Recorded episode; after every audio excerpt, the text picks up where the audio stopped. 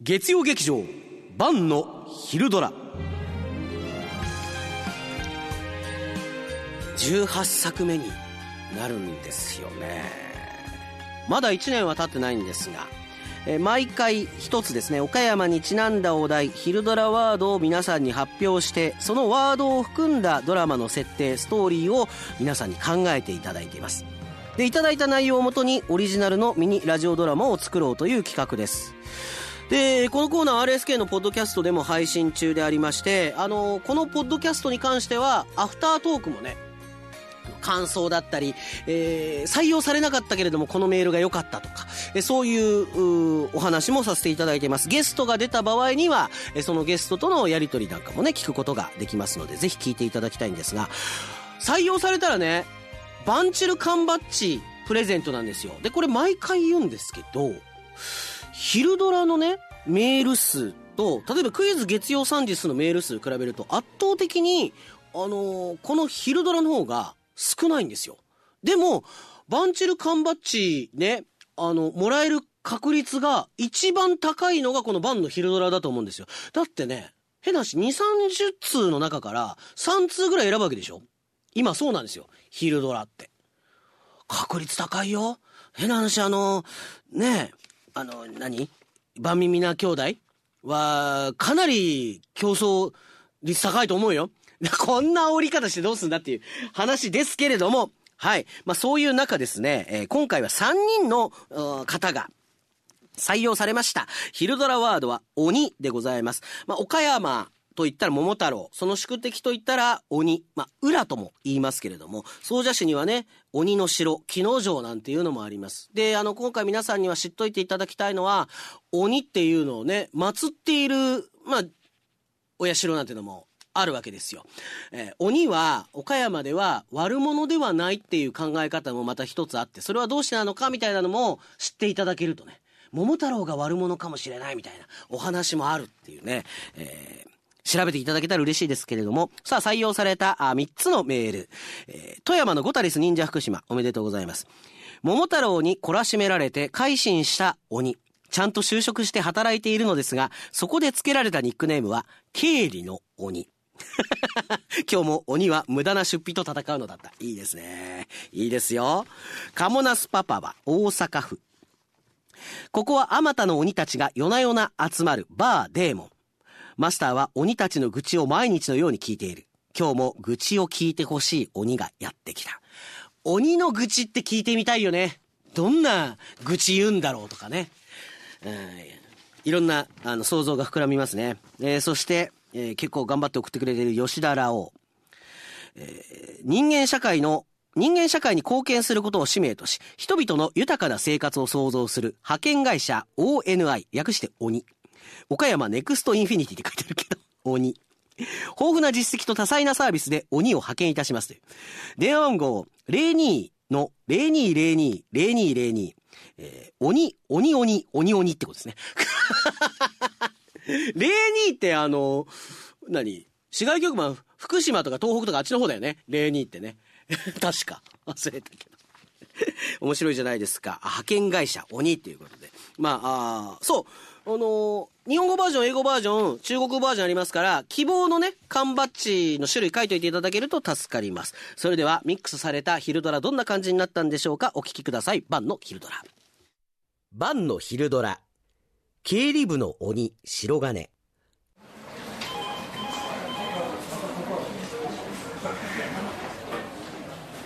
木村さん、この生産はできません。取引先はここから徒歩圏内ですよね。でしたらタクシーを使う必要はなかったのでは。この領収書は経費では落とせません。営業マンを突っぱねている彼は白金。岡山のとある企業の経理部で働いている木村さん最近経費使いすぎです会社のお金を何だと思ってるんですか？白金は真面目なゆえ仕事に対して厳しく社内でも恐れられていた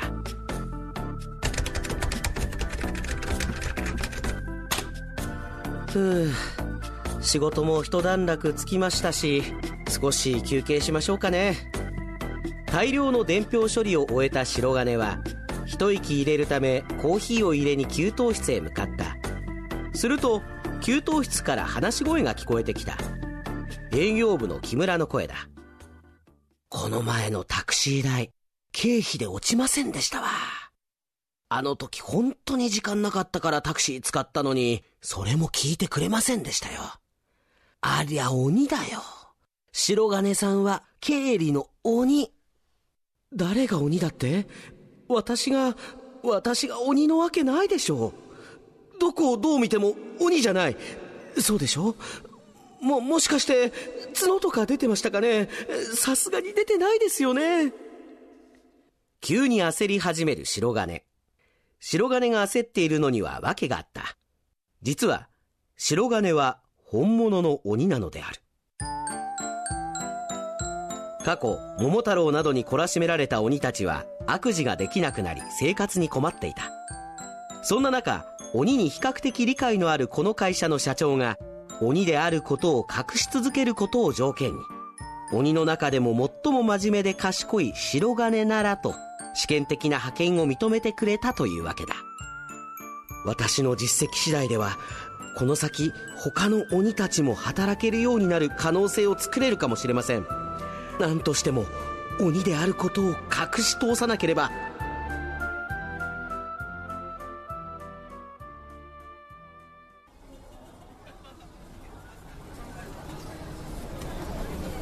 ふう今日も疲れましたね。あの後ずっと鬼ってバレてやしないかドキドキして珍しく仕事もままならなかったですよ。仕事を終えた白金。今日はまっすぐ家に帰りたくない気分だ。よし今日は久しぶりに飲んで帰りましょう。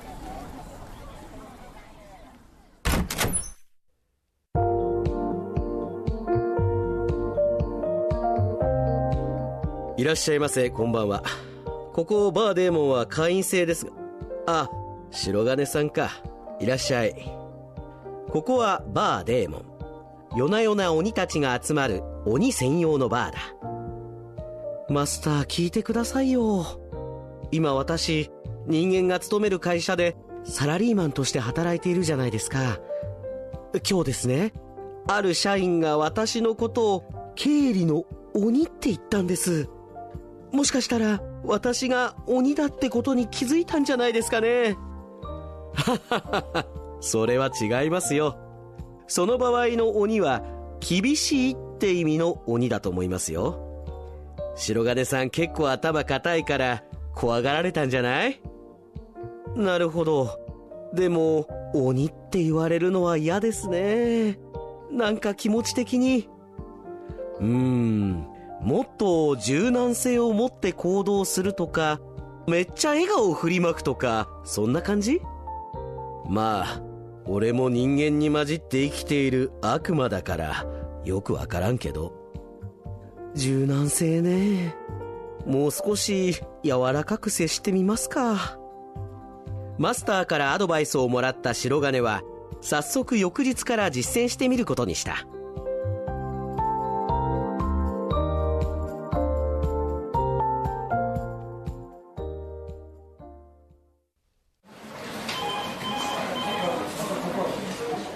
したんですか木村さん？ん？領収書の生産？ほうほう。なるほど。全部通します。2個だって必要経費ですもんね。仕方ないです。2個急変した白金のキャラクターに社員たちは動揺を隠しきれない。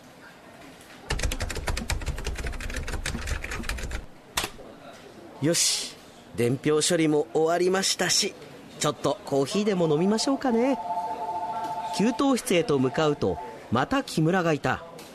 最近ちょっと休憩しすぎじゃないか？あ白金さんお疲れっす。っていうか白金さん今日どうしちゃったんですか？どうかしたってと特に何もないですよ。嘘だ。だっていつもの白金さんもっと厳しいもんひどいですね。私が厳しくなかったらダメなんですか？うーん、まあそう言われると微妙だし、俺も通してほしい領収書いっぱいありますけど、白金さんいなかったら、うちの経理ガバガバになってると思いますよ。だから、白金さんみたいな人が社内にいないと、逆にみんな困ると思うんですよね。でも、私は鬼みたいだって。もしかして、俺が影で言ってたことバレてたんですか？ああ、それはほんとすみませんでした。でも、俺は鬼みたいに厳しい白金さんの方が好きなんですよ。経理の鬼を突破できた時ってなんか嬉しいんですよね。それって褒めてるんですか？もちろんだからこの会社のためにも経理の鬼でいてください。ありのまんまの白金さんが一番です。じゃあ俺仕事戻ります。そう言って木村は給湯室を後にした。経理の鬼っていうのはいいことなんだろうか。人間の考えていることはますますわからん。でもありのままでいいってことが分かったぞ。自信を取り戻した白金はコーヒーを飲み干しデスクへと戻った。よし残りの仕事も頑張るぞ。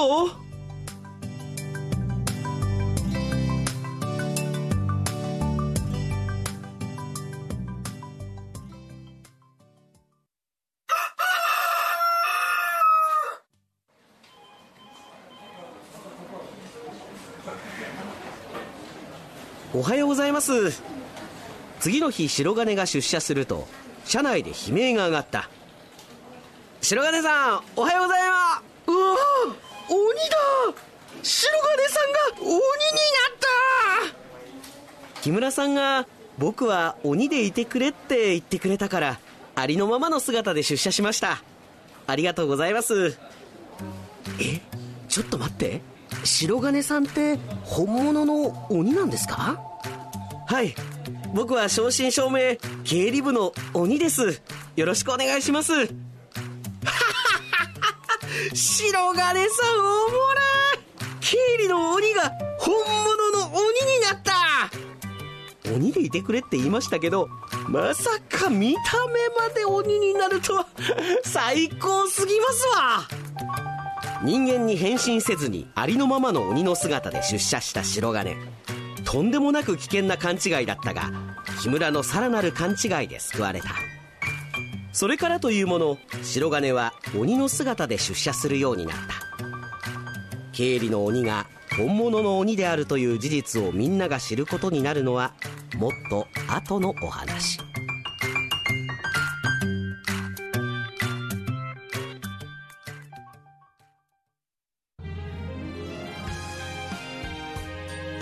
経理の鬼白金が本当の鬼だったという。えー、お話でしたけれども。まあねいろんなアイデアが届いて本当1行でも2行でも構わないんですよ、えー、アフタートークでもね、えー、今回選ばれなかったメールの数々、えー、紹介していますので、えー、この番組終了後にまたアップされる RSK ポッドキャストをね、えー、チェックしてみてください。さあ次回の「昼ドラワード」なんですがやはりね、岡山は、水揚げ第3位ということで、牡蠣、ね、海のミルクなんて言われていますけれどもね、岡山でも、それこそ、頼島の牡蠣とまた日生の牡蠣は味が違うんですよね。えー、私ももうすでに牡蠣おこは、シーズン入って、2回日生に食べに行ったかなうん。岡山では、まあ、有名な産地がたくさんありますけれども、かきおこもね、食べてほしいんですが、あ昼ドラワード、牡蠣ということで、皆さんからのたくさんの投稿をお待ちしています。以上、晩の昼ドラでした。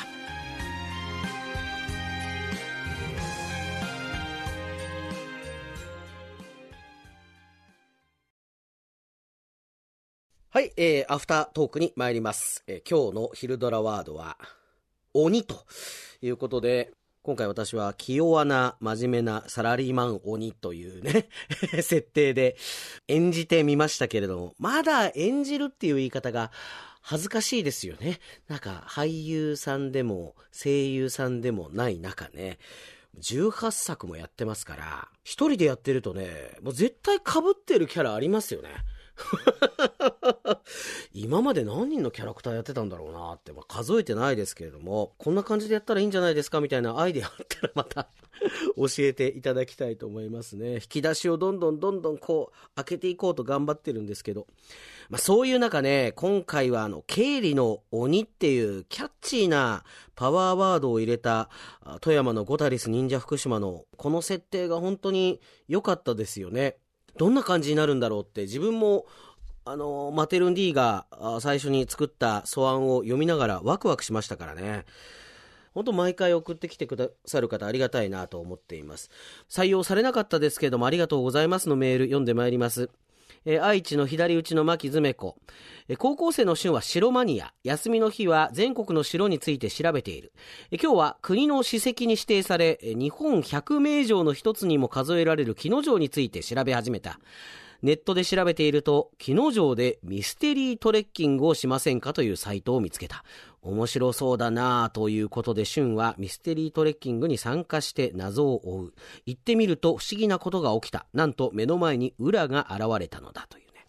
あの、愛知に住んでいながら、裏イコール鬼であることとか、えー、木之城まあ、いわゆる鬼が住んでいたあ城のこともですね、えー、調べて書いてくれたっていうのがもう非常にありがたいですよね。まあ、今回は採用されなかったですけれども、こうやってあの、全国の皆さんが岡山のことをちょっとでもこう調べて興味を持っていただけるっていうことが、この晩の昼ドラの嬉しいところでもありますので、えー、本当にこういうメールは嬉しいなと思いますけれども、まあ、裏が現れた、どうするっていう、てってってってってってってってっていうね。コマンドっていうのが出てきそうですけれども。